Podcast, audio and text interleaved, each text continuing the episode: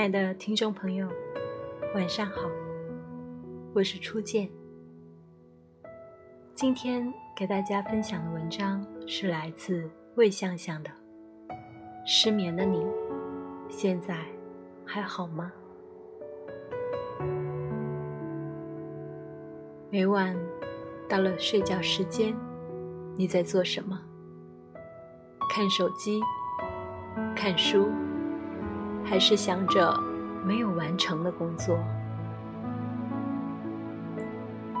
睡觉这件事，让你有什么感觉？让你觉得是放松，是享受，还是耽误时间的负担？我们几乎所有的人都有过失眠、不想睡和不想起来的经历。在睡吧网站里，有一万八千八百六十多人在里面分享自己失眠的痛苦。虽然大家失眠的原因各有不同，但总结起来都和失去恋情、职场压力、失去亲人、找不到自己的人生方向、生活发生重大变故。升学考试等因素有关，这些外在发生的事件带来了压力，然后产生了失眠这个现象。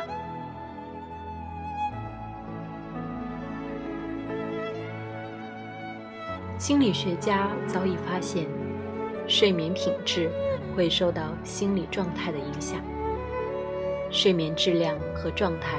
透露了我们的身心状态。失眠来自我们内心紧抓不放的控制感。我们不愿意接受白天生活里发生的事情，或者把白天所发生的事情都压在了心里。我们的情绪不能被看见和表达，而在心里形成了心结。是这些心结。在控制着我们的睡眠品质。控制的状态和睡觉的状态是相反的。控制是有为的行动，身体在白天的运作都是有为的。我们让身体去到哪里去做什么，都有一个目的地。身体白天听我们的，但到了夜晚。我们叫听身体的，我们没有办法控制身体什么时候睡着，我们只能准备好一个睡觉的环境，让身体舒服的躺在床上，让身体自己回到睡眠的好状态。无为就是最深入的放松，在睡眠这件事上。我们越是无为，睡眠的品质就越好。营养学家对健康的建议中，包含了适量的运动、充足的睡眠、愉悦的心情和平衡的食物。充足的睡眠包含了六到八小时，和在夜晚十一点前睡觉。但每一个人对睡眠的需求是不一样的，有的人睡三四个小时就精力充沛，有些人需要睡足八到九个小时才感觉得到了休息。因此，每一个人的身体其实都是不一样的，只有当我们去倾听身体的需求。才能知道自己的身体需要多久的睡眠，发展出身体的智慧。如果我们不了解心理因素对身体的影响，不了解身体的需求，任何让睡眠变得更好的方法都是负担，因为这些方法其实都在加深对睡眠的对抗。例如，有一些方法让你睡前泡脚。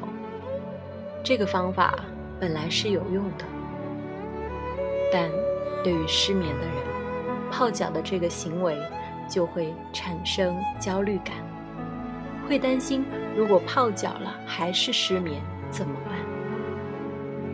如果有方法说把手机和所有的电子产品都不要放到卧室里，失眠的人躺在床上时就会觉得缺少了些什么，开始紧张起来。如果一两次没有效果，就会加深了对失眠的焦虑感。失眠的背后是一个个渴望被看见的情绪。今天分享经常困扰我们的不想睡、睡不着和不想起的心理原因，以及一些调试心理的方法。通过改变心理状态，来改善睡眠的问题。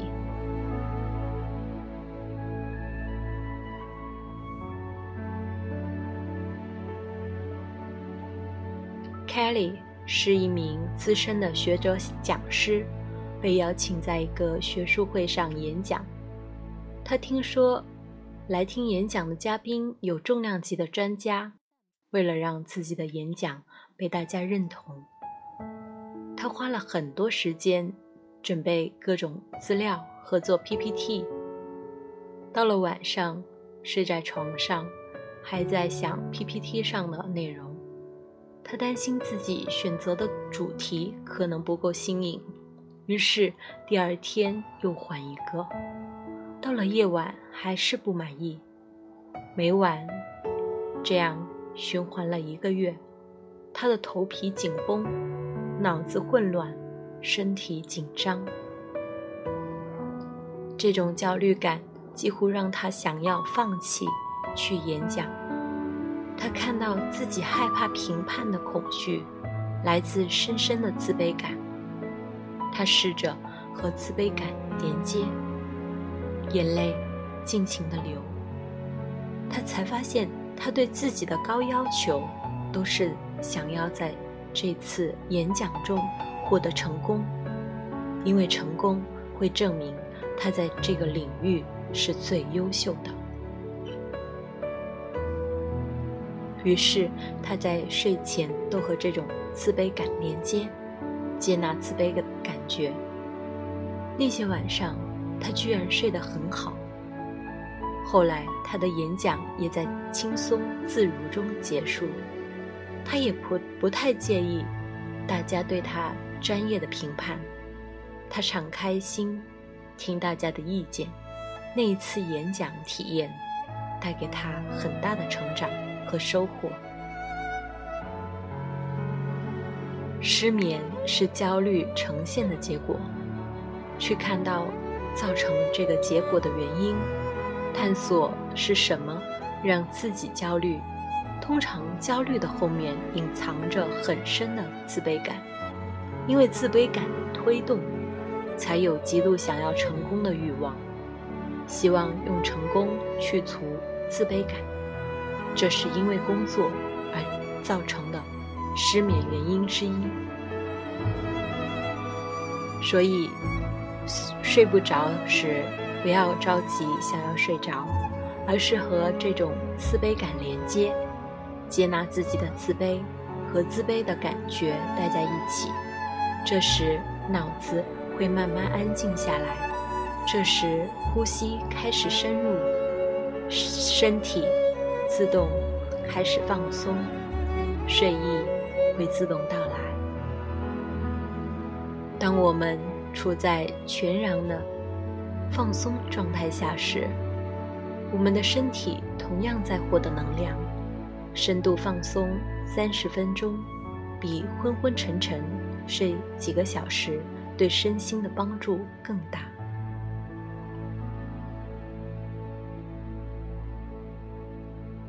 手机一族在晚上睡觉前总拿着手机不停的刷着 App，但脑子却是麻木的，身体已经处在非常疲惫的状态下。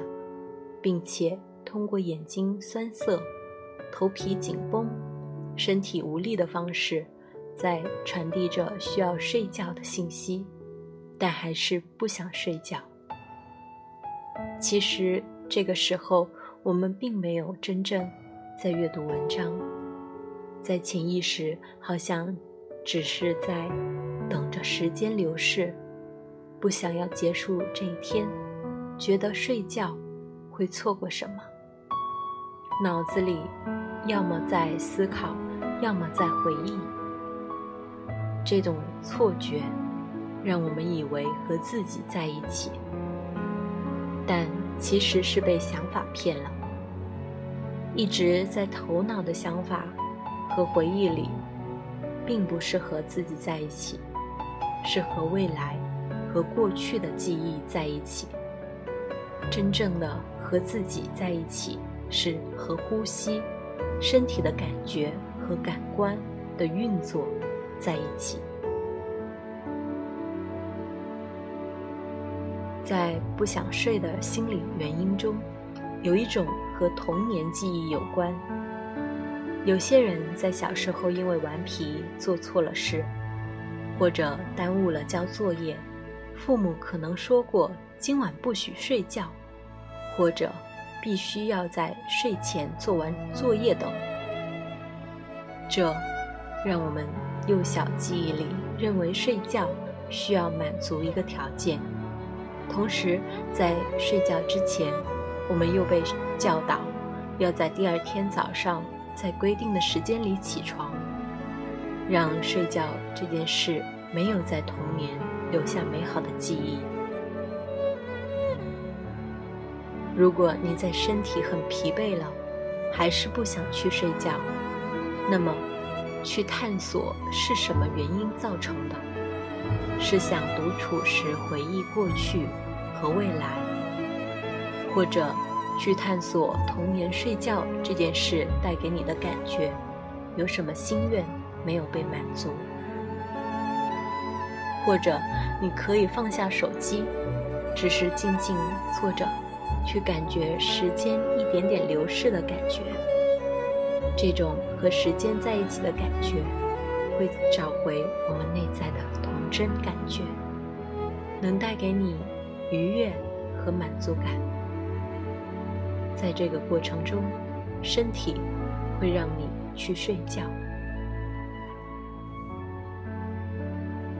不想起床人群很可能没有失眠和不想睡的问题，他们能睡很久，晚上却被各种梦境围绕着，整夜整夜的做梦。到了早上，就像根本没有睡过一样，眉头紧锁，身体僵硬无力，醒来就在起床和赖床之间挣扎着，拖到最后一刻才起床。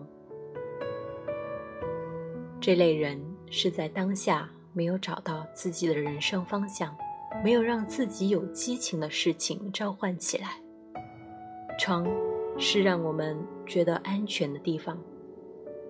赖床的人是不想要面对外在的竞争和物质世界，更怕面对自己的处境。如果是这个原因，在每天醒来时，观察你的身体，你的身体是充满能量的吗？把注意力放到心的部位，问问心。想不想起床？通常这时，心会告诉我们真实的感觉，我们就能从心开始调整。如果我们不喜欢所做的工作时，我们去探索是因为事情的本身，还是围绕在事情的人际关系，把专注力放到你想要做的事情上。大多数时候，我们扩夸大了对所做事情的喜烦程度；大部分时候，只是我们对围绕着事情后面的人有排斥感，或是没有获得我们想要的接纳和欣赏。把关注力放到你真正想要完成的事情上，就能找到对起床的愉悦感。从睡觉这件事中，去发现我们的潜意识隐藏了什么，去关照它，疗愈它，照顾它，让好的睡眠帮助我们活出生命的能量，享受晨曦和夜晚的交替。